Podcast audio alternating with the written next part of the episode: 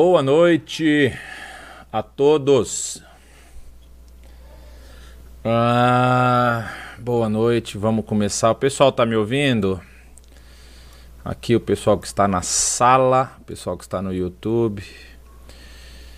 Deixa só eu fazer uma coisa aqui. Por que, que eu fiz isso? Posso fechar você. Bom, pessoal, hoje nós vamos. Eu vou ter que mudar, tá? Eu mandei para vocês aí o. Naquele primeiro slide, eu acho que eu mandei uma ordem das aulas. Já furei, tá? Porque o assunto aqui é muito extenso. E aí, pra gente não sair atropelando as coisas, eu achei por bem é, a gente a gente falar um pouco mais compassada e compassivamente. Compassiva é ótimo, mas, mas com um pouco mais de parcimônia, porque senão a gente sai atropelando um monte de coisa e não é interessante nem sensato fazer isso. Aqui permaneço eu, Deus tenha misericórdia de mim. É... A gente vai ver hoje um pouquinho mais sobre Lutero e a gente vai falar. Deixa eu só botar tudo aqui na posição, porque aí a gente já começa a fazer, fazer a aula direto. Que ele já está gravando. Já está ok. Bom, vamos lá. Hoje nós vamos falar sobre. Só um momento que a minha cachorra resolveu ficar no meu pé aqui e ela não me deixa chegar perto da cadeira. Vai, sai. Deixa eu ver aqui. Pronto. Uh, hoje nós vamos falar sobre a segunda parte da vida de Lutero e é importante a gente perceber uma coisa.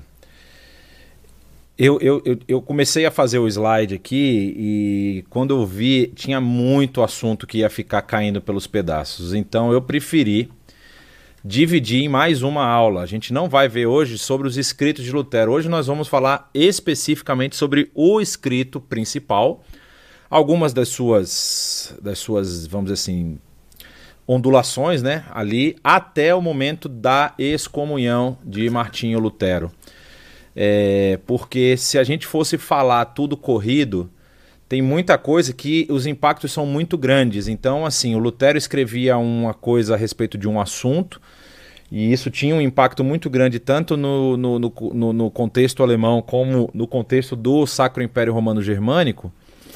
E aí tem alguns elementos que vale mais a pena a gente trabalhar com um pouco mais de tempo. Então hoje a gente vai começar. Um abraço para quem me mandou um abraço, a Marília. Um abraço para o pessoal que está nos acompanhando aí. Hoje a gente vai começar falando sobre a. dando uma, uma melhorada no, no conceito a respeito das. das. achei. Das indulgências. Olha só, a gente. Isso aqui, para quem não conhece, é. A gente vai falar sobre isso, mas é a porta lá no castelo de Wittenberg, a gente vai falar sobre ela já já. De novo, lembrando, né, o caminho lá de Lutero, ele nasce aqui na região de Eisleben e vem estudar em Erfurt. Estuda em duas instituições aqui. A primeira, a faculdade mesmo, a Universidade de Erfurt, onde ele iria teria sido encaminhado pelo seu pai para fazer direito e acaba depois entrando no Mosteiro Agostiniano de Erfurt. Nós falamos sobre isso na aula passada. Quando ele conclui o seu curso, há uma nova universidade aqui em Wittenberg, aqui em cima. E nessa nova universidade de Wittenberg, o Lutero vai fazer lá o seu doutorado e depois se torna professor da própria universidade, acaba sendo um professor é, contratado aí da universidade. Então, a gente estava falando na aula passada sobre Tetzel, aqui a gente viu isso sobre um pouco sobre a biografia dele, que era um frei dominicano, ele estudou em Leipzig, que está aqui, se eu não me engano, no mapa, a Leipzig aqui, ó, Leipzig, ele estuda nessa região, então ele conhece bem toda a região aqui, e ele vai caminhar, porque o, o cardeal, o cardeal, desculpa, não, o, o arcebispo da região de Augsburg, é o chefe de todas as, as paróquias aqui da região, o arcebispo vai encarregar é, Johann Tetzel de ser o, o, o comissário das indulgências naquela região do território alemão. Então, ele vai viajar bastante e vai passar algumas vezes ali no período em que Lutero estava tanto estudando quanto ele já era professor em Wittenberg, fazendo aí a sua propaganda de venda das indulgências. Só para vocês olharem, ele vai falecer em 1519. Lutero obtém o título de doutor em 1512. 1512. E aí ele se torna professor e as 95 teses que nós já vamos ver são de 1517. Então você tem aí cinco anos de Lutero dando aula, pregando. A gente vai ver aí um pedaço da, da história dele. E aí tem uma igreja muito importante lá, que é a igreja de Santa Maria, a igreja na cidade de Wittenberg. É, às vezes as pessoas confundem, a igreja do castelo não era a igreja principal ou a igreja de, de, de, acesso da cidade, porque a igreja do castelo era quase que uma igreja de propriedade particular. A gente vai falar sobre isso já já. É, então ele era, ele, ele depois se tornou inquisidor da Polônia e da Saxônia, ele vai ser responsável pela Inquisição na Saxônia, só que a Inquisição na Saxônia sofre um revés muito grande que é o fato de os príncipes eleitores alemães aderirem ao luteranismo. E aí, quando eles aderem ao luteranismo, eles não aceitam mais a autoridade da Igreja Católica, então os inquisidores não podem fazer muitas coisas ali naquela região, porque os próprios príncipes não permitiam, né? E aí ele é acusado de vender com, perdão completo contra pecados ainda não cometidos. A gente vai a gente comentou isso sobre a história do cara lá em Leipzig, que ele, ele vende para um empresário de Leipzig e aí o empresário compra por um dinheiro muito, muito grande, né, esse perdão dos pecados ainda não cometidos, que era não era uma doutrina da Igreja Católica. Era uma doutrina além do que a Igreja Católica falava.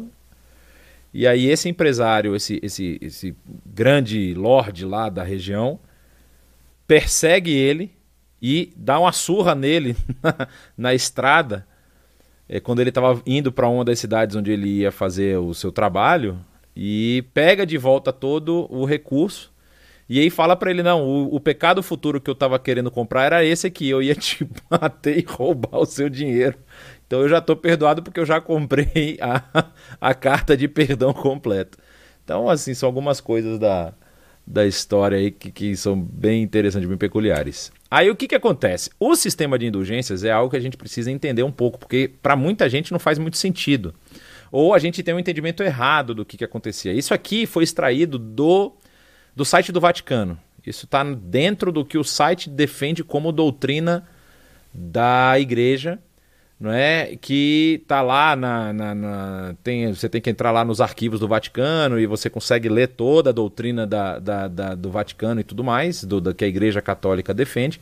E aí quando chega na seção da indulgências, ela fala isso aqui: a doutrina e prática e a prática das indulgências na Igreja estão estreitamente ligadas aos efeitos do sacramento da penitência. E isso tem uma questão muito importante porque uma das questões que Lutero brigava Lutero não, não chegou a, a, a, a chutar o, o, a porta e dizer assim, acaba com essa palhaçada, não foi nada disso. Lutero, quando ele começa a se, a se contra, contradizer, a se colocar em oposição ao sistema que estava vigente da indulgências, ele estava dizendo que o problema das indulgências era que ela estava dissociada de uma vida de penitência. Ou seja, estava dando oportunidade para as pessoas que possuíam recursos de programar os seus pecados, mais ou menos, né? Então, tipo assim, eu vou cometer um pecado ali e já vou comprar uma indulgência porque eu vou sair bem na fita.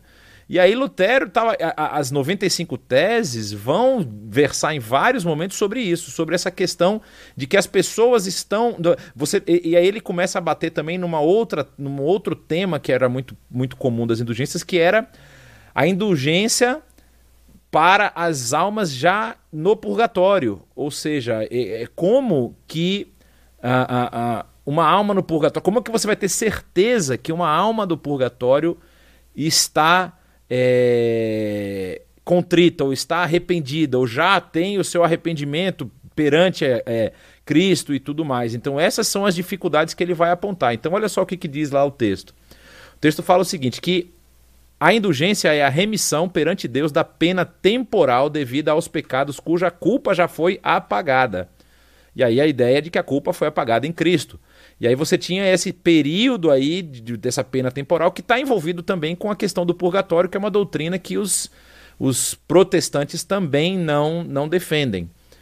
A remissão que o fiel devidamente disposto obtém em certas e determinadas condições pela ação da igreja, a qual enquanto dispensadora da redenção, distribui e aplica por sua autoridade o tesouro das satisfações de Cristo e dos santos. A indulgência ela é parcial ou plenária, consoante liberta parcialmente ou na totalidade da pena temporal devida ao pecado. O fiel pode lucrar para si mesmo a indulgência, ou seja, ele pode, pode aproveitar ele mesmo da indulgência ou aplicá-las aos defuntos. Só para vocês saberem, isso aqui foi retirado essa semana do site do Vaticano, não é coisa antiga, isso é o que está lá hoje. É o que está no, no manual deles, no que eles acreditam, no, no que eles defendem, é o que está no site do Vaticano. E aí, o que, que nós vamos ver? Essa foto é uma foto muito emblemática, porque essa é uma foto. Esse é o baú, na verdade, é um dos baús que o Johann Tetzel utilizava nas cidades. Essa é uma relíquia que está na igreja de São Nicolau, na cidade de Göteborg, na Alemanha. É, existe lá uma seção que você pode visitar se você quiser e tal. É, aí o que que, o que que era o discurso, mais ou menos? Só para vocês terem uma, uma, uma, noção. E o Tetzel, isso era uma das coisas que o Tetzel falava. Você não vai participar, mesmo com um centavo na compra dessa carta, que era a carta da indulgência, ela não vai lhe trazer dinheiro, mas sim uma alma imortal e divina, íntegra e segura no reino dos céus. Ou seja, ele estava garantindo para as pessoas que comprassem as cartas que elas já tinham a sua passagem para o céu definida. E isso era um problema para Lutero. Lutero vai lutar diretamente contra esse tipo de afirmação. Essa segunda frase também é atribuída a Tetzel, mas não é confirmado que ele falava isso, que é aquela tão logo a moeda tilintar no cofre, uma alma é impulsionada para fora do purgatório. Isso era uma frase comum da, dos vendedores de indulgências. Provavelmente Tetzel também falou isso, mas não era uma frase dele, era uma frase que era como se fosse um mote, né? um, uma, uma, um canto que eles faziam lá para poder convencer o pessoal a respeito aí das indulgências. E aí nós temos essa figura muito importante que a gente acabou não falando muito, mas que vai ser importantíssimo para o que vai acontecer a partir de agora. Então você tem esse sistema de indulgências montado, eles estão lá vendendo e o, um dos grandes problemas que Lutero vai, vai, vai enfrentar e ele escreve contra, contra isso nas suas 95 teses, é justamente a situação de pobreza e miséria que muitos é, é, cidadãos do Império estavam passando, né? Vocês precisam lembrar uma coisa, a gente falou na aula passada sobre a, o avanço da, do, dos, dos árabes turcos no, na região do leste europeu, e eles estavam subindo, conquistando ali, conquistaram a região dos Balcãs e já estavam passando para a região ali da Áustria e tudo mais. E havia esse sentimento desesperador aí de conquista dos árabes. Os árabes já tinham conquistado a Península Ibérica num período, depois foram expulsos por Carlos Martel e depois foram sendo rechaçados cada vez mais até a Península Ibérica ser reconquistada. Mas havia esse sentimento de desespero, né? E aí é, é, as pessoas elas estavam tentando salvar a sua vida e a vida dos seus familiares a qualquer custo. Ou seja, se eu morrer agora, se o exército chegasse aqui e, e, e as pessoas morressem e tudo mais, o que, que aconteceria, né? O que que é, é, para onde a minha alma iria? Então eles estavam tentando de qualquer forma garantir o seu a, o seu quinhão aí no céu, a sua garantia de que não seriam condenados. E Lutero, quando Lutero se forma em 1500 lá e 1511, 1512, e ele começa a, a ele é mandado para Wittenberg não só para estudar, mas também para pregar. Ele vai se tornar um dos pregadores, né? Havia essa essa determinação dos líderes assim. É, quando você tinha algum aluno muito bom, alguma coisa que estava se formando e havia alguns pontos de pregação, eles mandavam os alunos para esse lugar e ele ficava responsável por, por ser o pregador daquela região. Então Lutero começa a pregar nesses anos que vão, que vão se seguir é... ele começa a pregar sobre o, o livro de Romanos, a, a carta de Paulo aos Romanos, e pregar sobre o livro dos Salmos. E essas pregações vão mudar um pouco a cabeça de Lutero. Lutero até então não tinha nenhum conflito com relação a isso, mas aí quando ele começa a ver essa, esse choque da justificação pela fé que o apóstolo Paulo fala lá em Romanos, depois ele vai ver a soberania e o governo, o controle de Deus sobre todas as coisas que é descrito em vários dos salmos. E aí ele vê essa questão da igreja sendo agora. A, o, o, o, tem uma frase muito famosa que nunca foi falada sobre a igreja católica, pelo menos não que eu saiba. Foi falada sobre uma outra igreja brasileira. É... Só um momento que me pediram uma coisa aqui. Tananana, eu vou fazer uma coisa que eu devia ter feito na aula passada. Eu vou subir, haha, estou mais perto do céu agora. É... Aí o que, que acontece? O, o Lutero estava pregando sobre essas coisas e aí ele entra em choque. E aí o pessoal, a, a frase que eu estava falando é aquela frase que o pessoal fala assim: que Jesus é o caminho para o céu e a igreja é o pedágio. É, era basicamente isso que estava acontecendo. A igreja tinha se tornado um, uma porta de, de cobrança para você chegar ao céu. Ela estava, em tese, assim, oferecendo uma, um caminho alternativo se você conseguisse pagar, né? E aí quando Lutero começa a pregar e começa a, a, ver que a teologia que ele estava aprendendo das tanto dos sermões como dos seus estudos não batia com essa teologia, a figura dessa, desse homem aí é muito importante. Muitas, muitas pessoas dizem que ele se converte ao luteranismo, ou seja, se torna protestante. É uma discussão até hoje. Dizem que no seu leito de morte ele pratica a comunhão luterana, que era a comunhão com pão e vinho. A gente depois vai, vai falar sobre isso. Isso era uma das questões que Lutero também vai entrar em conflito com a igreja. Porque a igreja ela não tinha comunhão para todos é, do pão e do vinho. Ela só tinha comunhão para o, a, a, a, os sacerdotes, né? os padres e tudo mais. O laicato, que são os seguidores, eles eles não. não é, é uma doutrina muito complicada isso aqui, que eu não quero entrar de, demais na doutrina da Igreja Católica, mas é como se o laicato não fizesse parte da igreja. Eles acompanham a igreja e têm a chance de se salvar no purgatório. É, e aí o, os sacerdotes, esses sim, são a igreja e eles praticam, participam da ceia, da, da, do sacramento da ceia com pão e vinho. E Lutero ficava assim, mas por que, que as pessoas também não podem participar, né? Aí vai entrar, a briga vai só crescer. Então, o que, que o Frederico vai. Qual a importância dele? Ele funda em 1502 a Universidade de Wittenberg. Então, quando Lutero entra na universidade, que é depois lá de 1505, perdão, 1500 e, e 1507, desculpa.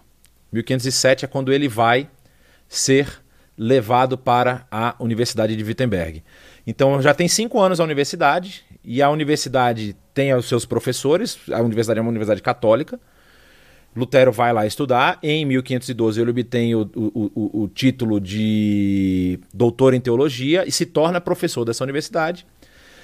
Só que olha que interessante. A igreja do castelo, havia o castelo de, Var, de, de, de Wittenberg, que era onde morava o Frederico Sábio, e ele construiu uma igreja anexa a esse castelo, que era uma igreja particular, era uma igreja da, da família, vamos dizer assim. Era uma igreja que abria em poucos eventos, por exemplo, os casamentos da família ela abria, ah, batizados ela abria, e abria é, em alguns momentos do ano para a peregrinação, vamos dizer. Porque, olha só, esse Frederico ele era um colecionador de relíquias e em 1518, seu inventário já incluía, olha que legal, ele incluía um polegar de Santa Ana, que ele conseguiu adquirir, incluía a... o polegar de Santa Ana, incluía um galho da sarça ardente de Moisés, estava até lago, até aquele momento estava pegando fogo, feno da manjedoura sagrada e leite da Virgem Maria. Esses eram talvez os itens mais é, vamos dizer assim, mais valiosos que ele pudesse ter lá. Mas no total, ele chegou a ter 19 mil relíquias nessa igreja, a igreja do castelo. E elas produziam um total de 128 mil anos de indulgências. E, ao contrário do que muita gente pensa, ele não teve tanto contato com Lutero assim. Lutero escreve muito pouco sobre ele, muito pouco. E ele vai ser sucedido por João da Saxônia, que vai ser o, o, novo príncipe eleitor da Saxônia, que torna a igreja luterana a igreja oficial do território da Saxônia. Então não é ele que faz isso, é o seu sucessor. E aí que é interessante, por quê? Porque a igreja do castelo é essa foto que vocês estão vendo aqui. Ó. O castelo está aqui para o lado direito. Aqui é uma, uma, uma. como se fosse uma, uma abadia que é anexa ao castelo. E aqui você sai, tem uma, tem uma área que você entra diretamente na parte superior do castelo, que era onde os lords ficavam, os, os nobres ficavam. Essa é uma, uma, um desenho feito por Lucas Cranar, o velho, o pai do Lucas Cranar, o jovem, que são os principais é, pintores sobre Lutero. Todas as imagens que você tem de Lutero, todas, exagero. A maioria das imagens que você tem de Lutero são imagens pintadas pelos, pela família Cranar. E essa aqui é uma imagem que foi feita depois, é, um, é uma xilografia, né? De uma esculpida em madeira e feita no, prensada aí no papel. E esta bendita portinha aqui é a bendita porta do castelo de Wittenberg. É nessa porta que Lutero vai afixar as suas 95 teses. Não sai aqui na foto, mas é essa foto que eu mostrei para vocês. Essa é uma porta hoje de bronze, sei lá, não trabalho com metal, então não sei qual é o metal, mas é uma porta de metal. É, que está escrita. Essa é uma porta em homenagem. A porta original era uma porta de madeira, obviamente ela não suportou ao tempo. E ela foi substituída por essa porta em homenagem. E aqui estão as 95 teses de Lutero em latim, escritas em latim, estão aí é, em alto relevo nessa porta, que pode ser visitada até os dias de hoje. E aí o que vem a questão das 95 teses. Por quê? Porque Lutero, ele não vai fazer teses com a faca entre os dentes. Lutero, ele não vai chegar para o racha, é isso que a gente precisa entender. Isso vai progredir, existe uma progressão. Então, olha só o que, que o, o, Alexander Martins Viana escreve sobre as 95 teses. As 95 teses foram afixadas na porta do castelo de Wittenberg em 31 de outubro de 1517. Se este ato, recorrentemente celebrado como fundador da reforma luterana, realmente aconteceu, não teria em si mesmo nada de excepcional. Porque eu vou parar aqui para vocês entenderem. Existe uma grande suspeita de que isso não tenha ocorrido de que Lutero não tenha feito nada disso. Isso é mais uma, uma, uma questão teatral posterior que as pessoas atribuíram a Lutero. Só que isso, se ocorreu, não teria nenhum, nenhum fator fora de série em si. Por quê? Olha o que, que, ele vai falar. Na verdade, isso era um modo costumeiro de se anunciar uma disputa ou uma justa teológica entre os doutos de Wittenberg. Ou seja, quando você tinha um tema, um assunto que você queria tratar, você ia na porta do castelo ou você ia na porta da, da, da, universidade e pregava as 95 teses. É possível, inclusive, que não tenha sido apenas na porta do castelo que Lutero tenha pregado. Ele pode também ter pregado na porta da universidade. Existe essa possibilidade. Portanto, não se tratava de uma ação que deveria ter uma conotação individual, visto que as disputas eram debates que envolviam professores e estudantes. Isso explica o fato de Lutero pedir para aqueles que não pudessem se fazer presentes à disputa que, ao menos, enviassem as suas opiniões por escrito para serem lidas. Afinal, segundo as regras da eloquência, as teses deveriam ser vistas como pontos a ser debatidos e não eram a, a não eram frases é, cabais, assim, eu estou escrevendo como, por exemplo, havia a, a, o, como o poder que era pertencente às frases papais, ou seja, os, as bulas papais eram tratadas como texto oficial, texto quase que intocável, né? Então, assim, Lutero faz isso e não, não aparentemente não é a sua intenção inicial causar toda essa ruptura que acontece, que acaba acontecendo no no período, né? Então nós vamos ver aqui uma questão bastante interessante. Olha só. Primeira coisa, vamos botar essa data aí na cabeça de vocês: 31 de outubro. Na verdade, se vocês olharem essa imagem aqui do lado, ela é uma reprodução original das 95 teses. Ela é uma relíquia está hoje no museu lá em, em algum lugar na Alemanha, que eu me esqueci o nome do museu. É, mas o que, que é interessante? Lutero ele escreve as suas 95 teses e ele envia as 95 teses para as principais universidades da Alemanha da época. Inclusive envia para o arcebispo de Mainz, que era o rapaz lá que me. Alberto. Alberto de Brandeburgo, exatamente. O Alberto de Brandeburgo, que era o arcebispo de Mainz. E ele envia, inclusive, para o arcebispo, como líder da região, pedindo que ele se posicionasse. Coisa que ele não faz. A gente vai ver isso mais para frente. Mas por que 31 de outubro de 1517? Era a véspera do dia de Todos os Santos, que acontece em 1 de novembro. E era o dia de visitação à igreja do castelo. Porque, como a gente já falou, havia lá as relíquias. E se você pagasse para ver as relíquias, você estava, em tese, contribuindo para a sua salvação, porque era uma forma de indulgência. Já tinha lá um acerto entre o, o, o, o príncipe eleitor e a igreja, os chefes da igreja da região e a igreja de Roma, e havia essa prática. No dia 1 de novembro, abriam-se as portas da igreja e você percorria os salões da igreja que estavam com as relíquias e poderia ganhar essa indulgência de retirar aí anos do seu, da sua, do seu débito, né? do que você precisaria pagar no purgatório. E aí o que, que acontece? Quando ele faz isso no dia 31 de outubro, ele já faz pensando no público que passaria lá no dia 1 de novembro. Só que ele escreve elas em latim. Ele não escreve elas em língua comum da Alemanha. E aí já mostra mais um, vamos dizer, é, é, é mais um elemento apontando para essa vontade de Lutero de não criar um cisma, de não romper com a igreja. Na verdade, ele simplesmente queria discutir as ações que estavam ocorrendo na igreja até esse, até esse momento, de, de tudo que já vinha acontecendo. E aí é interessante que o Patrick Collinson, no seu livro A Reforma, ele fala essa frase que eu acho genial.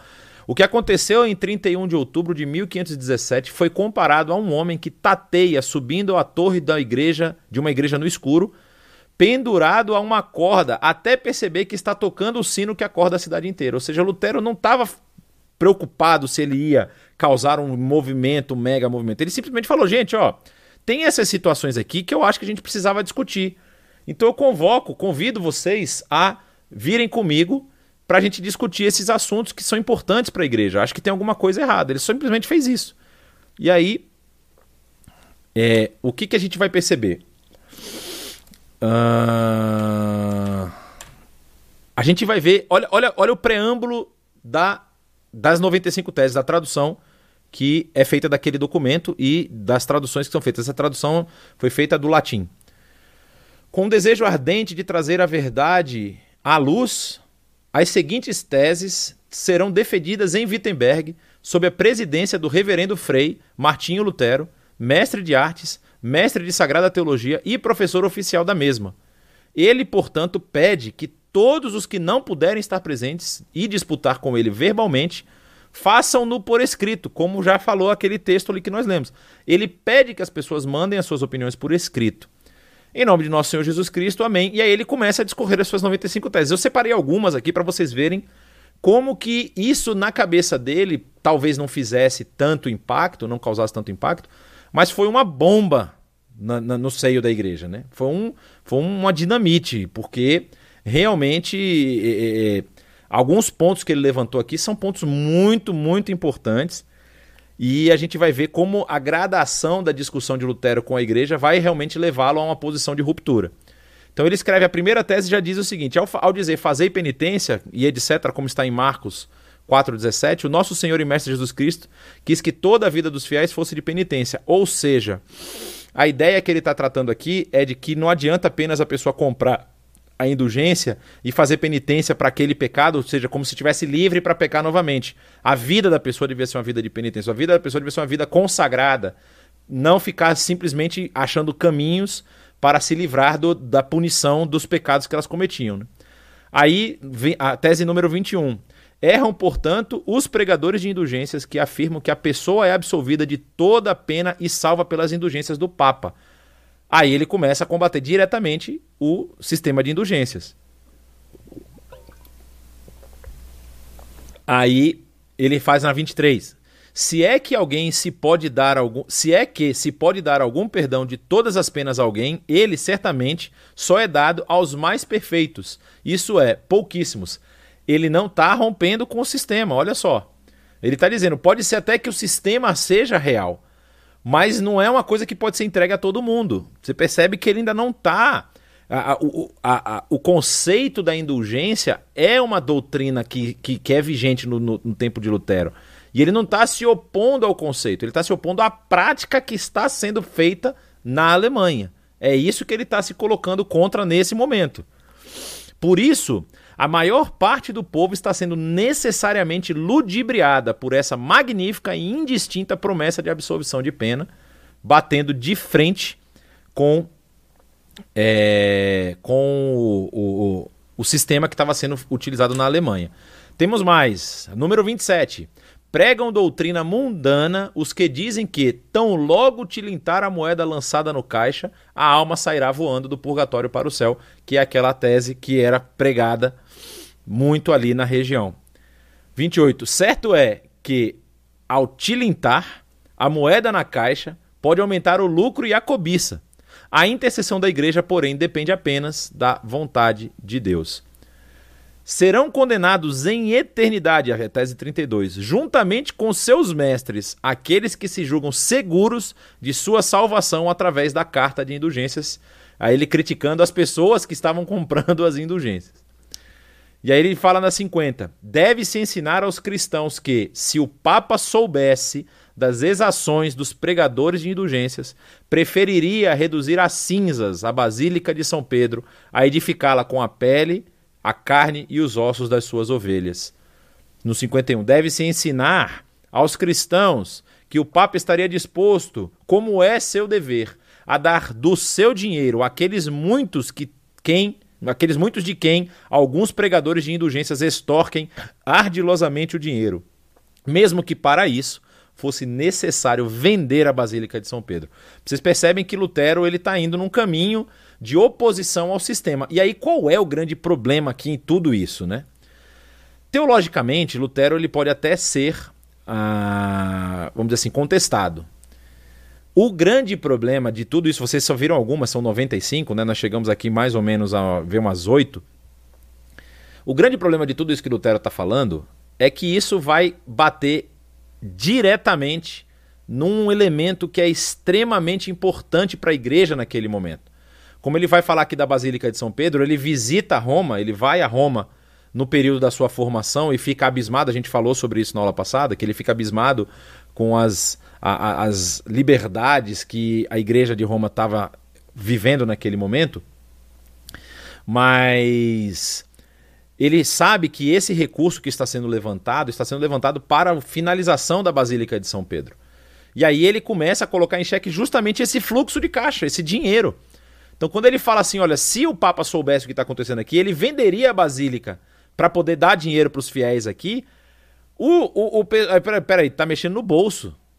Isso aqui é um problema, porque ele vai, vai acabar cortando a, a, a, o recurso que a gente precisa para poder erguer essa basílica.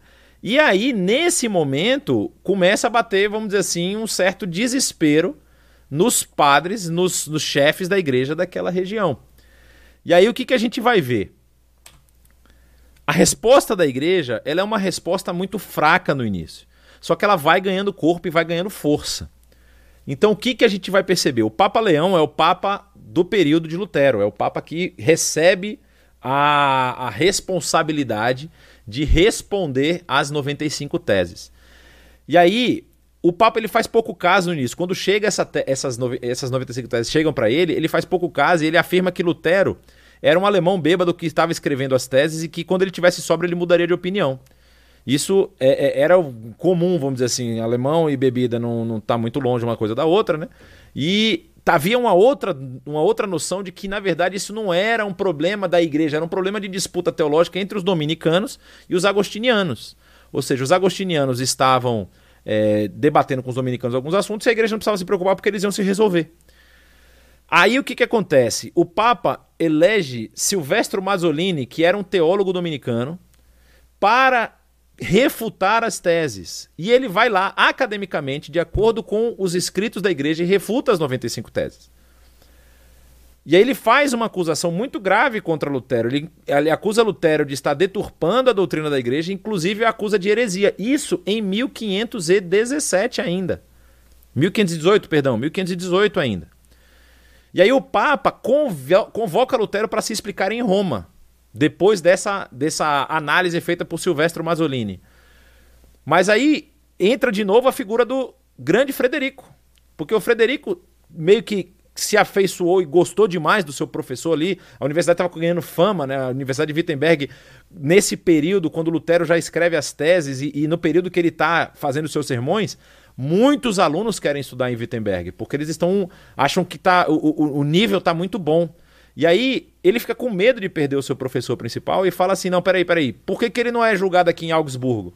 Augsburgo é um pouco ao norte de Wittenberg. Então, é...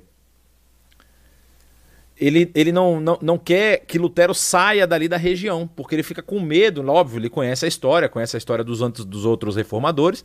Fala: ah, traz alguém da igreja para julgar aqui. A igreja manda o cardeal Caetano. Só que o cardeal Caetano é tão explosivo quanto Lutero. E aí é óbvio que você bota Lutero de um lado e um cara explosivo do outro, a discussão, a, a, o, o, que os historiadores falam é que a discussão virou um, um, uma competição de quem gritava mais alto. Um gritando com o outro. E o Caetano, como sendo o responsável ou o emissário da igreja, queria prender Lutero já em 1518. Mas é, Frederico III também dissuade ele, para ele não prender.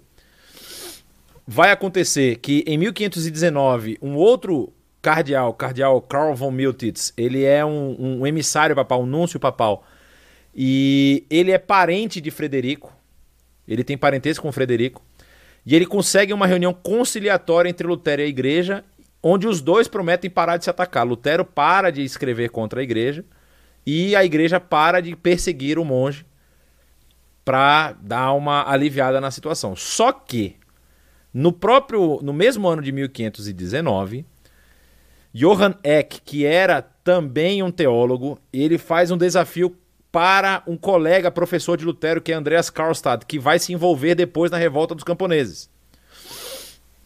E o Johann Eck era professor em Leipzig. E ele convoca Andreas Karlstadt para. Porque Andreas Karlstadt já está defendendo as posições de Lutero nesse momento. Os dois estão defendendo as mesmas posições. É, só, só uma questão para a gente estar tá passando os anos muito rápido, só para vocês entenderem. Nesse período, Lutero escreve outras coisas, algumas respostas, ele é, ele é consultado em, alguns, em algumas questões e responde. E ele é, é, como é que eu diria, enviado para alguns lugares para defender suas posições. Por exemplo, em 1518, ele é enviado para Heidelberg, para um concílio dos agostinianos. E ele lá vai falar sobre o tema Mateus capítulo 5, se eu não estou enganado. E lá quem o assiste é o. Sumiu o nome dele, mas eu vou lembrar. Martin Butzer. Martinho Bucero, Martin Butzer. E ele ouve as ideias de Lutero lá em Heidelberg, nesse encontro agostiniano, e é esse encontro que causa também uma mudança na teologia de Martin Butzer, que vai ter um papel fundamental na história de João Calvino. Nós vamos falar sobre isso mais para frente. Mas para você ver como as histórias estão interligadas, né?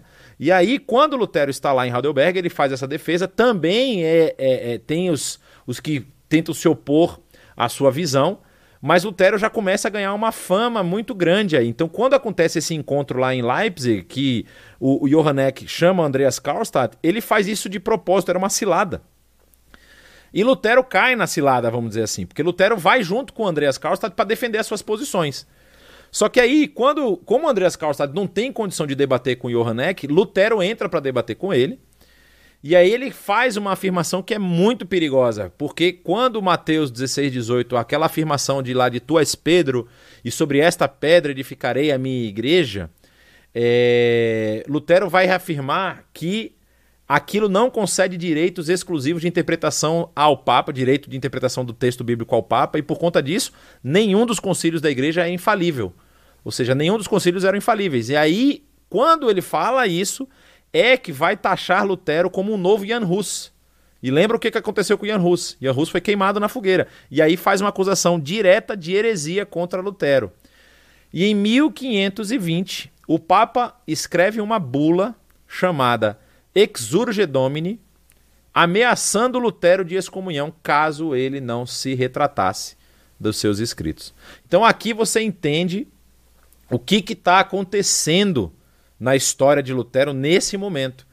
Como ele sai de uma simples discussão de alguns temas da igreja para se tornar aí um, um, um, vamos dizer assim, um líder de um movimento, de um corpo de ideias que vai se confrontar diretamente com o sistema da igreja. E aí você percebe que aqui nesse momento a questão já não é mais as indulgências.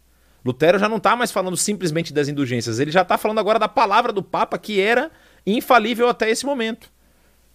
Concílio de. Concílio de Latrão, se eu não estou enganado. Que é que determina que a palavra do Papa é infalível. E aí ele começa a entrar em rota de colisão já com doutrinas basilares da igreja naquele momento.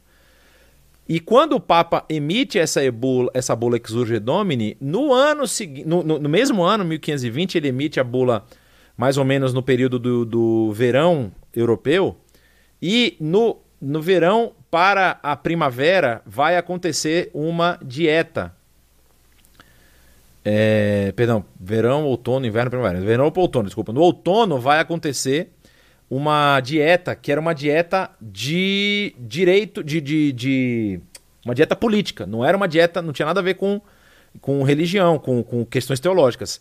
Só que o assunto estava tão quente, tão quente, que o assunto vai ser trazido para a dieta de Worms, que acontece no, no período aí de setembro, outubro de 1800 520. E nessa dieta, você vê essa foto bonita aí, só ficou, infelizmente, o chapeuzinho bonito do, do rapaz, que é o Carlos V, o imperador, o chefe do Sacro Império Romano Germânico. E nessa dieta, para vocês terem noção, qual é o problema, o que, que está envolvido aqui, o que, que está caminhando aqui. Lembram do, da ameaça turca chegando do leste. Carlos V ele está aí para convencer aos líderes, príncipes eleitores, a participar de uma defesa, de uma defesa estruturada contra o exército turco que está chegando. E aí Carlos V está desesperado porque Lutero está causando uma ruptura no poderio do império, do sacro império, ou seja, quando você fala em sacro império, já se percebe que é meio que um poder dividido entre a, a, a, o, o, o, o monarca né, e a igreja. A igreja também possui um poder, e esse poder da igreja aí, ele está sendo, tá sendo chacoalhado, né? Está sendo balançado. E aí, quando ele está fazendo essa dieta, ele precisa resolver essa questão de Lutero da melhor forma possível. É, e na cabeça dele, se Lutero fosse colocado na cabeça dele dos líderes da igreja, né? Se Lutero fosse colocado diante de uma de uma autoridade, vamos dizer assim, não tem mais ninguém acima dele, é o cara que tem o poder de mandar executar ele ali naquele momento, como imperador, é... Lutero talvez fosse retroceder. Só para a gente lembrar, aqui atrás, quando a gente estava falando sobre os encontros, no encontro com, com Caetano, nesse encontro aqui com Caetano, Caetano exige que Lutero retroceda e retrate, se, se, retrate de tudo que ele tinha falado até esse momento, que ainda estava simplesmente falando sobre as indulgências. E a, a, a, questão de Lutero, quando a gente fala dele, dele, assim, a gente parece que às vezes pinta um quadro muito. Como é que a gente pode falar? Muito bonito de Lutero. Lutero ele era uma pessoa muito intempestiva, muito explosiva. Então, assim, Lutero ele escreveu e, e ele ficou esperando uma, re, uma reação positiva da igreja. E aí ele começa a receber, vamos dizer assim, indiretas, né, pauladas. E aí ele vê que a igreja não está não tá reagindo da forma que ele esperava, aí ele começa a, a, a, ficar com raiva da igreja. Por isso que os seus escritos vão tomando cada vez mais um tom, vamos dizer assim, é, de ataque contra a liderança da igreja. Primeiro ele ataca os, os, os, os vendedores de indulgências, aqueles que são enviados para vender indulgências, faz esse ataque numa forma acadêmica, enviando para os líderes da região, como ele enviou, por exemplo, para o, o Alberto de Brandemburgo, não é? Eles não recebem resposta. Quando, quando o Silvestre Mazzolini faz o, tratado e, e, emite um tratado refutando as teses de Lutero, Lutero reescreve contra o, a, a, refutação dele, mas ainda academicamente, mostrando os textos bíblicos e falando tudo por que ele estava chegando naquele ponto. Só que aí vem Caetan e vem com a balaclava, com a balaclava não, com, a, com a, o taco de beisebol, vamos dizer assim, né? Vem com um, um, um, a, o pau lá para dizer assim, volta, esquece tudo que você falou, retrata tudo aí que você tá errado. Quando começou a chegar nesse nível, aí Lutero começa a se irritar. Aí que ele começa a mudar o tom, ele falou, ah, se vocês não querem me ouvir que são da igreja, eu vou falar agora com os líderes, né? Os líderes não vão tomar nenhuma posição, o Papa não vai fazer nada. E aí ele começa a escrever contra algumas posturas e exigindo que o Papa se colocasse ao seu lado. Quando o Papa emite a bula Exurge Domini, é como se fosse uma facada no coração de Lutero. Falou, poxa, até o Papa está dizendo que eu estou errado, mas a Bíblia está dizendo que eu estou certo. E é aí que ele entra em rota de colisão. Então, quando chega na dieta de Worms, que ela ocorre ali no final de 1520. Ele recebe um salvo-conduto para aparecer diante dos seus jogadores. Ele vai é, ser levado por. O Frederico, na verdade, que articula isso, com medo de que ele fosse atacado no meio do caminho. Ele consegue um salvo-conduto. Quando ele chega lá diante dos seus acusadores, é, eles obrigaram Lutero a renunciar todos os seus escritos e as suas 95 teses. E aí tem a frase famosa de Lutero dizendo: a não ser que me convençam pelas Escrituras e pela simples razão, eu não posso aceitar, eu não aceito as autoridades dos papas e dos concílios, visto que eles já se contradisseram uns aos outros. Você percebe que aqui ele já não tem amores pela, pela cúria, não tem mais amores pelo papa, não tem mais nada. A minha consciência é cativa à palavra de Deus. Eu não posso e não irei desmentir nada, pois ir contra a própria consciência não é nem correto, nem seguro. Deus me ajude. Amém. E aí depois o pessoal diz que antes do Deus me ajude, ele escreveu o seguinte: Hier stehe ich und kann nicht anders, ou seja, aqui estou eu. Eu não posso fazer mais nada. Deus me ajude. Amém. Isso é uma, uma, uma, uma disputa teológica se ele falou isso ou se ele não falou isso. Mas é o que normalmente você vê escrito no, nos, nos documentos, assim, quando você vê uma imagem de Lutero diante da, da, da, da dieta de Worms, é uma das, frases que dizem que, que é a frase mais emblemática que ele falou. E aí o que, que acontece? Essa dieta ela vai acontecer por mais alguns dias, né? Vai ter mais quatro ou cinco dias, porque existem outros assuntos de política que estão envolvidos. E no, no dia seguinte, quando Lutero terminou a sua, a sua defesa, Lutero resolve ir embora. E ele resolve ir embora porque ele fala que ninguém vai, tipo, não vão, não vão querer me ouvir. Eu tô numa posição. É, numa posição. Como é que eu poderia dizer? Inferior. Então eu vou voltar para Wittenberg. E aí vem a estratégia do, do homem mais sábio de toda essa história, que é o bendito Frederico. Quando Lutero está no caminho de volta para Wittenberg, ele sai da região de Worms, que está no oeste da Alemanha, vai atravessar em direção ao leste da Alemanha. No meio do caminho, o Frederico sequestra Lutero e leva Lutero para esse castelo, castelo de Wartburg, castelo onde Lutero vai ficar nos próximos aí praticamente 12 meses enclausurado. Mas não fica, porque ele dá uma fugida, mas a gente vai explicar isso na próxima aula. É, enclausurado para ser protegido da, da fúria de Roma contra ele. Como vocês viram, é emitida é emitido o documento oficial.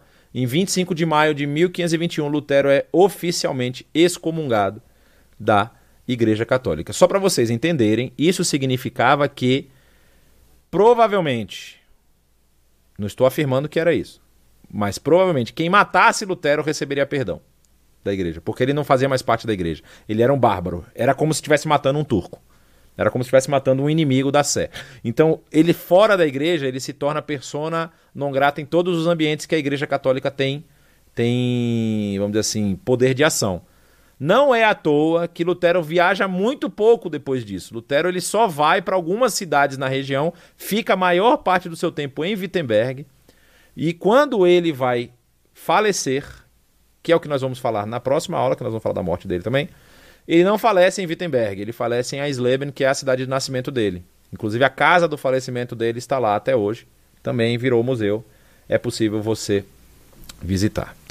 Então, meus caros, acabamos em Wartburg. Vamos falar na próxima aula sobre o resto dos escritos de Lutero. Vamos falar sobre a tradução da Bíblia. Na verdade, eu vou falar daqui a pouco, a gente já tem umas perguntas aqui, eu vou responder. E vamos falar sobre a influência dos seus escritos para vocês terem um pouco mais de noção a respeito de como esse cabra ganhou poder na Alemanha é, nesse período especificamente. Ok? Já temos algumas perguntas que eu vou responder. Ah, já já, cadê? O que, que eu posso fazer aqui? Reforma. Ah, tá. Tudo bem. Não era isso que eu queria fazer. Eu queria fechar aqui. Não. Ok, aqui estou eu. Tela cheia. Então vamos lá me fizeram a seguinte pergunta. Ah, sim, só para avisar, quem se inscreveu hoje ou se inscreveu durante essa semana, ou se alguém se inscrever mais para o futuro, é só mandar uma mensagem lá para a conexão, tá? Pedindo as aulas anteriores, eles vão passar para vocês todo o conteúdo das outras aulas. Ah... De fato aconteceu para que chegasse a igreja católica. É... Infelizmente, penso que automaticamente uma reforma. É, é, isso, isso é um tema muito interessante, falando assim, infelizmente penso que teríamos atualmente que ter uma reforma entre os evangélicos também, ou no que se afirma hoje ser evangélicos. Um dos conceitos muito importantes da reforma é o conceito da, do livre acesso, não é? Só que a, a reforma ela, ela, é ela causa a volta às mãos do povo do livro sagrado, da Bíblia. Então as pessoas agora possuem oportunidade de ler a Bíblia, de, de entender e de buscar a Bíblia. Só que uma das coisas que as pessoas acabaram absorvendo também da reforma e que a reforma não passou se chama livre interpretação. Isso é um dilema, um problema que nós enfrentamos hoje, porque como as pessoas interpretam livremente o texto, elas interpretam da, mes da forma que elas acharem que devem interpretar. E isso causa essa diferença aí de denominações, de é, estilos e tudo mais. A gente até fez uma live a semana passada falando sobre ortodoxia. E na ortodoxia você vai perceber que existem alguns fatores que são basilares, que são essenciais, outros que a gente pode entender que fazem parte de gostos e costumes e práticas e a gente não tem necessidade de perder o sono por causa disso. Mas os que são basilares deveriam ser defendidos por todos.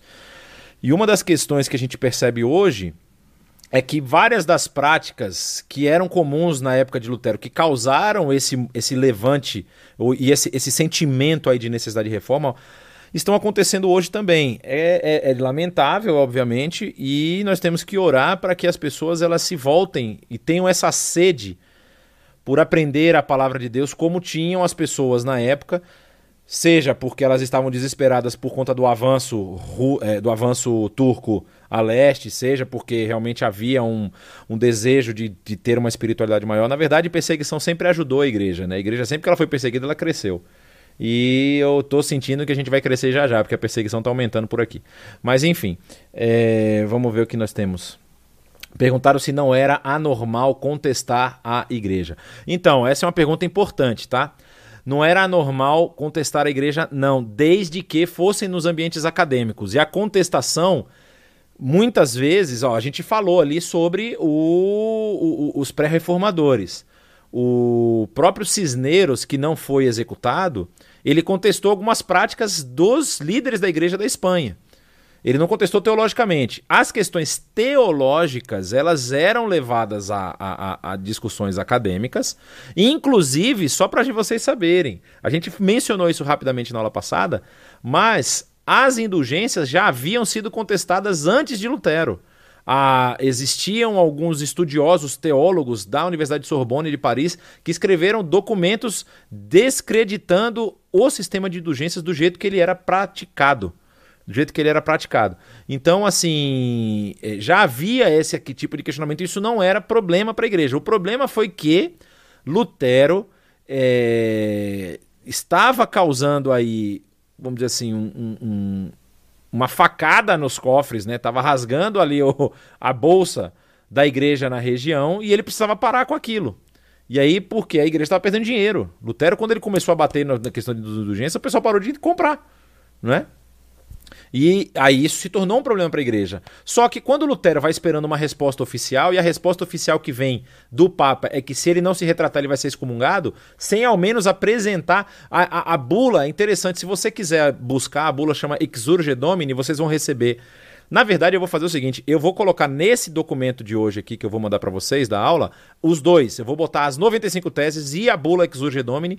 A bula não, não se retrata com relação aos, aos 95 teses. Ela simplesmente aponta alguns, algumas das teses que ela considera erradas. Ou seja, assim, ó, Lutero falou isso aqui, eu considero errado. Lutero falou isso aqui, eu considero errado. Mas não colocou nenhuma resposta oficial. Quando acontece isso, Lutero ele fala, pô, então eles não estão nem afim de uma discussão que vai trazer benefícios para a própria igreja.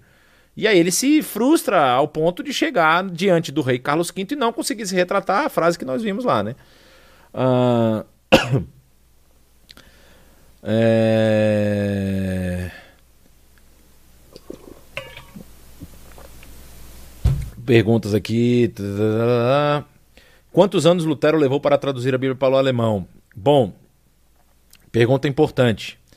Lutero traduz a versão do Novo Testamento em cerca de 11 meses. O período em que ele fica em Wartburg é o período em que ele leva traduzindo os textos do Novo Testamento. Inclusive, a gente mencionou rapidamente algumas vezes atrás.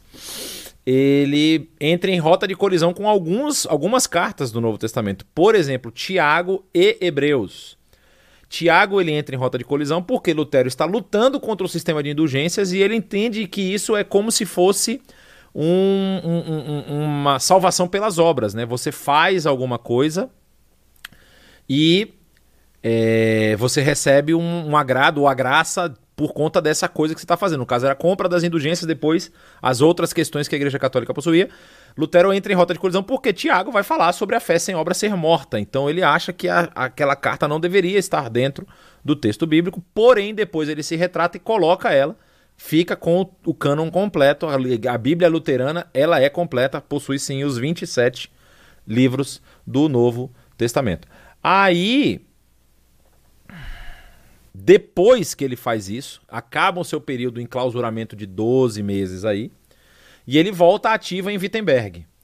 De lá ele começa a juntar os seus comparsas para fazer a tradução do Antigo Testamento. Ele não tinha tanta. Ele sabia hebraico e grego, mas ele precisou de muita ajuda no hebraico. Inclusive, é, no, texto grego, pouca, tá? No texto grego ele buscou os textos, por exemplo, é, que perguntaram aqui se ele buscou referências em textos no hebraico ou no grego. É, no texto grego, ele, ele buscou os escritos de Erasmo de Roterdã, que era o texto oficial da época, buscou alguns dicionários, mas ele mesmo fez grande parte da tradução. É, poucas coisas foram feitas depois. No caso do texto do Antigo Testamento, não, do hebraico. Ele precisou sim de ajuda, inclusive dos, dos professores da Universidade de Wittenberg e de alguns amigos judeus. Ele teve apoio de, de, de, de amigos judeus que sabiam o hebraico e ele ia. É interessante que a, a história dele conta que ele ia na, na, no açougue, por exemplo, no açougue judaico, para descobrir como que ele poderia traduzir um termo para o alemão de uma palavra no hebraico. Então, por exemplo, havia lá aquelas partes que eram oferecidas em sacrifício e ele não sabia como traduzir isso para o alemão. Aí ele ia lá e conversava com os judeus para poder saber como seria a melhor tradução daquele pedaço da, do boi, né? Da, da, da parte do, da, da, do costela, do. Costela é fácil, mas sei lá, aquela parte das gorduras, das vísceras que eram oferecidas e tudo mais. Ele, ele, ele fazia isso para poder melhorar a sua tradução. Ele queria fazer uma tradução mais perfeita possível. Aí a tradução do hebraico demora bastante. Se eu não me engano, são 12 anos que ele demora traduzindo. Deixa eu só conferir essa informação aqui. É... Uh, depois eu vou conferir essa informação, mas ele demora muito mais para traduzir o texto do Antigo Testamento como ele demorou. O texto do Novo Testamento, em um ano, em tese, ele fez toda a sua tradução. Ah, tá aqui. Tararara, traduziu o Testamento. Ah, em 1522 ele traduz o Novo Testamento. E ele termina. Olha aí, ó. Ele faz a tradução do, do, Antigo, do Novo Testamento em 1522. E só emite a tradução oficial do Novo Testamento que ele, que ele, em 1534. São 12 anos depois. Então, realmente é muito tempo para poder fazer a tradução do, do Novo Testamento. Antigo Testamento, perdão. Ah, vamos ver. Quantos anos Lutero levou para traduzir a Bíblia, irmão? Já falei. É, ouvi uma mensagem do pastor Saião, não é para mim, é para o Fernando. Vimos dias trabalhosos, mais estudos da palavra de Deus. O pessoal está conversando aqui no chat, está bem interessante. Havia o Império Romano, Romano era quase o mundo, certo? Como Lutero se livrou da perseguição e morte? O, um, o Lutero se livrou de perseguição e morte por conta de um nome, chamado Frederico. Essa é a real. Naquele ano em que Lutero foi excomungado, Frederico escondeu ele. Lutero foi dado como morto até. Até as pessoas acharam que ele tinha morrido, que ele tinha sumido. Como Frederico, por isso que o nome Frederico Sábio, né? Porque ele foi muito sagaz, eu acho que até obra do Espírito Santo, é claro. E conseguiu proteger Lutero no período de maior, vamos dizer assim, é, perigo para a vida dele. E aí, quando passa esse ano, as ideias de Lutero já estavam espalhadas, gente, em tudo quanto é canto. Lutero já tinha bombado, vamos dizer assim. Ele estava sendo lido, ele estava sendo. Quando Lutero volta para Wittenberg, ele volta com um status quase de intocável, um professor. Tanto que Lutero vai assumir funções na cidade, não chega ao ponto que Calvino assumiu em Genebra, não chega a esse ponto. A cidade ainda tem o seu príncipe eleitor, a, região ainda tem o seu príncipe eleitor, tem o seu governo separado, mas Lutero ele vai ter muita importância e várias questões políticas são influenciadas pelos escritos de Lutero, que eu quero falar com vocês na aula que vem.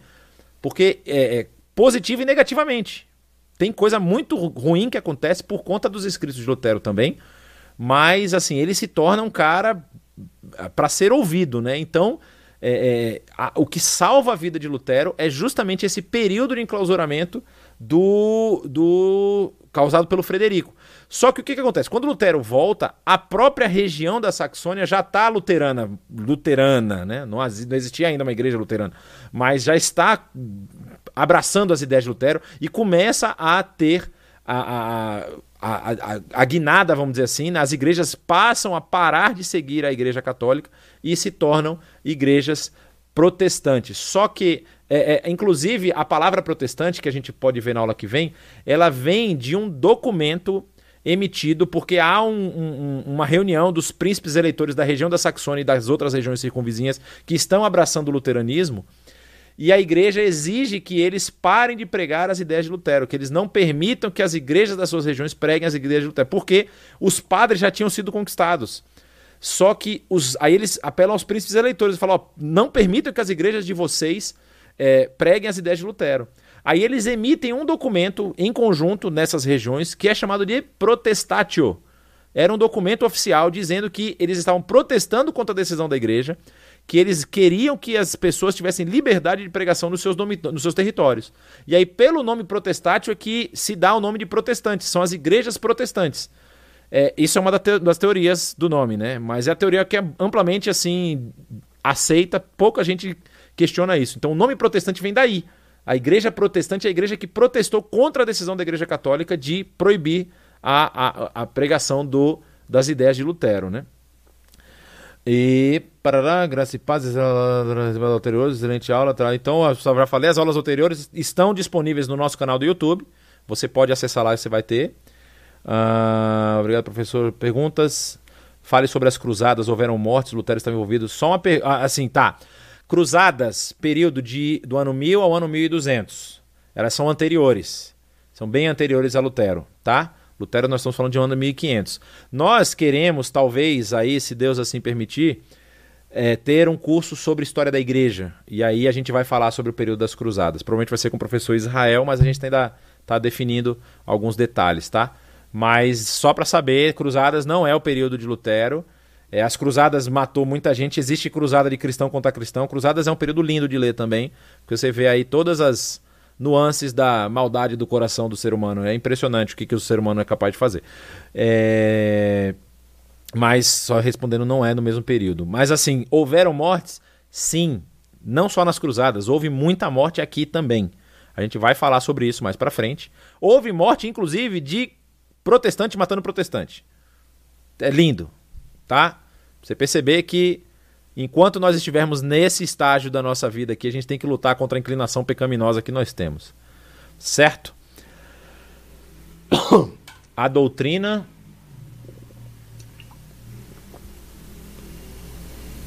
A doutrina, do direito divino dos reis foi impactada pela reforma protestante ou não? Olha, com certeza tem alguma influência. Tem uma, tem uma influência. É, a, a, doutrina do absolutismo, por exemplo, vai ser causada. É, a, a, doutrina, a ideia do absolutismo que acontece, por exemplo, na França, né? Na, na, na verdade, quando a gente está falando de Império Sacro, Sacro, Sacro Império Romano-Germânico, o imperador Carlos V é o imperador que, que é herdeiro do trono da França, é o herdeiro de Carlos Martel, que é o herdeiro de Carlos Magno. Ele é da linhagem dos Carlos lá, né? É, da linhagem carolíngia. E aí, ele, esse grande império aí, o absolutismo vai surgir justamente lá. Vai ser um dos pontos principais vai ser a França. Só que o que acontece na França? Os católicos, que no caso a, a, a coroa ainda defende a Igreja Católica pós-reforma, e aí você tem os, os, os protestantes reformadores franceses, que são os huguenotes. E os huguenotes vão ser perseguidos e massacrados. Massacrados. A Igreja Católica mata muitos huguenotes. E os huguenotes vão fazer o quê? Vão fugir. Só que os huguenotes são a camada central da, da, da sociedade. Você tem a camada camponesa, você tem os huguenotes, que são os, os burgueses, né? os, os que estão crescendo, os comerciantes e tudo mais. E você tem o, o a elite, quando os huguenotes são expulsos, a Igreja Católica expulsa os huguenotes, ou seja, persegue eles, fogem, saem, fogem para Holanda, vão para América, vão para, vêm até para o Brasil, inclusive são as pessoas não, não têm essa, essa, talvez não sabem disso, os primeiros reformadores a pisarem em solo brasileiro são huguenotes, são franceses, eles fogem. Só fica com a, cana, a camada de elite, que é um grupo, e você tem toda a plebe aqui embaixo. O que, que vai acontecer? Você não tem uma camada intermediária é a Revolução Francesa. A Revolução Francesa ela é causada diretamente por isso. Como você não tem uma camada intermediária para se, se, vamos dizer assim, segurar como uma panela de pressão aqui a, a, os, os anseios da, das camadas inferiores, essa camada se insurge, eles são muito mais numerosos do que as forças de cima e derrubam o, o, o trono, e aí acontece a Revolução Francesa que vocês conhecem muito bem. Basicamente é isso. Então, houve morte sim, a gente vai falar um pouco mais disso na frente. E essa questão da doutrina do direito dos reis, em tese, foi, é, é, é, foi defendida aí, recebe essa influência. Mas, na verdade, eu acho que há até um combate a isso, né? há um combate a isso por conta da reforma também. Uh, a Bíblia alemã tem livros apócrifos, por quê? Não, ela não tem livros apócrifos. A Bíblia alemã não tem livros apócrifos. A alemã luterana não tem. Ela, é, ela remove todos os livros que a Igreja Católica coloca na, na posterior, né? Ela tem só 66 livros. Ok? Então não possui livros apócrifos, não. Mas ele queria, o que eu falei, talvez que possa ter, pode ter confundido, é que Lutero estava pensando em retirar da, da Bíblia os, as cartas de Hebreus e as cartas de a carta de Tiago, de Tiago, a de Hebreus, Lutero ele vai ter uma relação de amor e ódio com os judeus, a gente vai falar sobre isso na próxima aula. E a carta aos Hebreus ele achava que era uma carta que focava muito na situação assim no, no ambiente judaico. Então ele tem um pouco de problema com isso, ok? Deixa eu dar uma olhada aqui. Eu falei um negócio.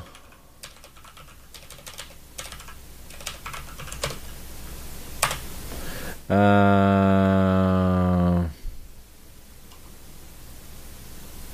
ele escreve a sua Bíblia. É...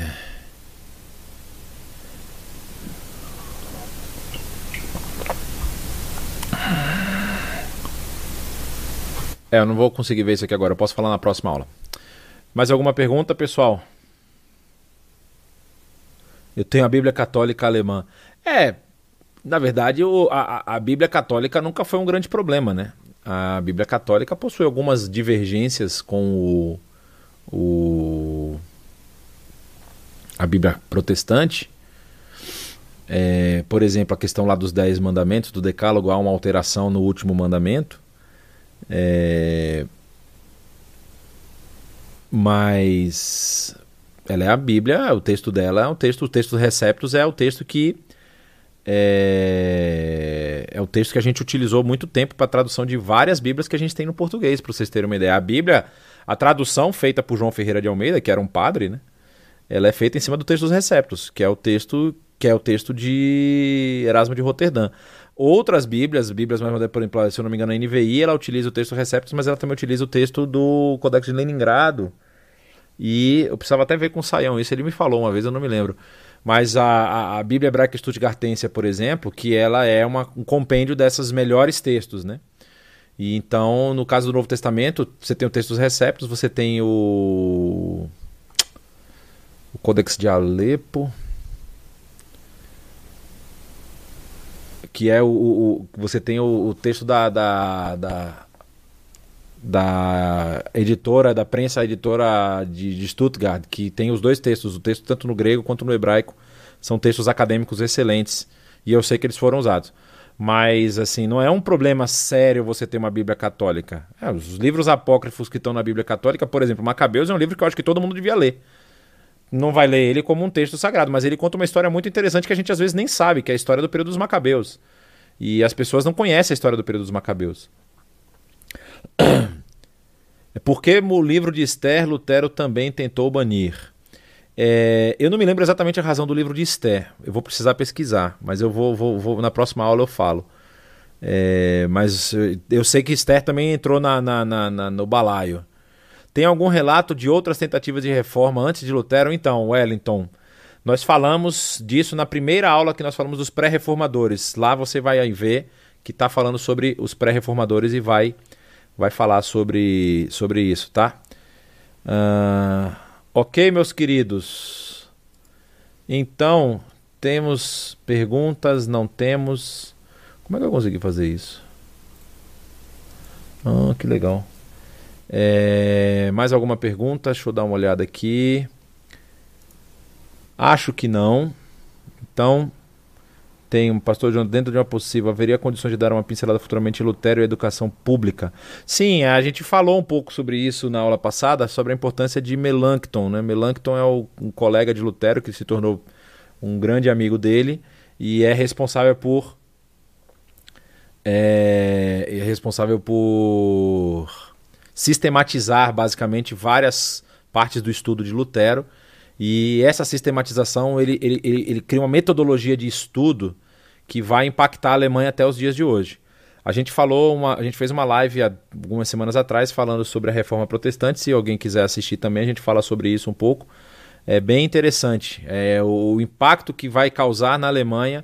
E claro, né, a língua que eles vão, vão utilizar como língua base ou seja, a, a, a, gramática básica é a gramática aplicada que Lutero aplica ao texto bíblico.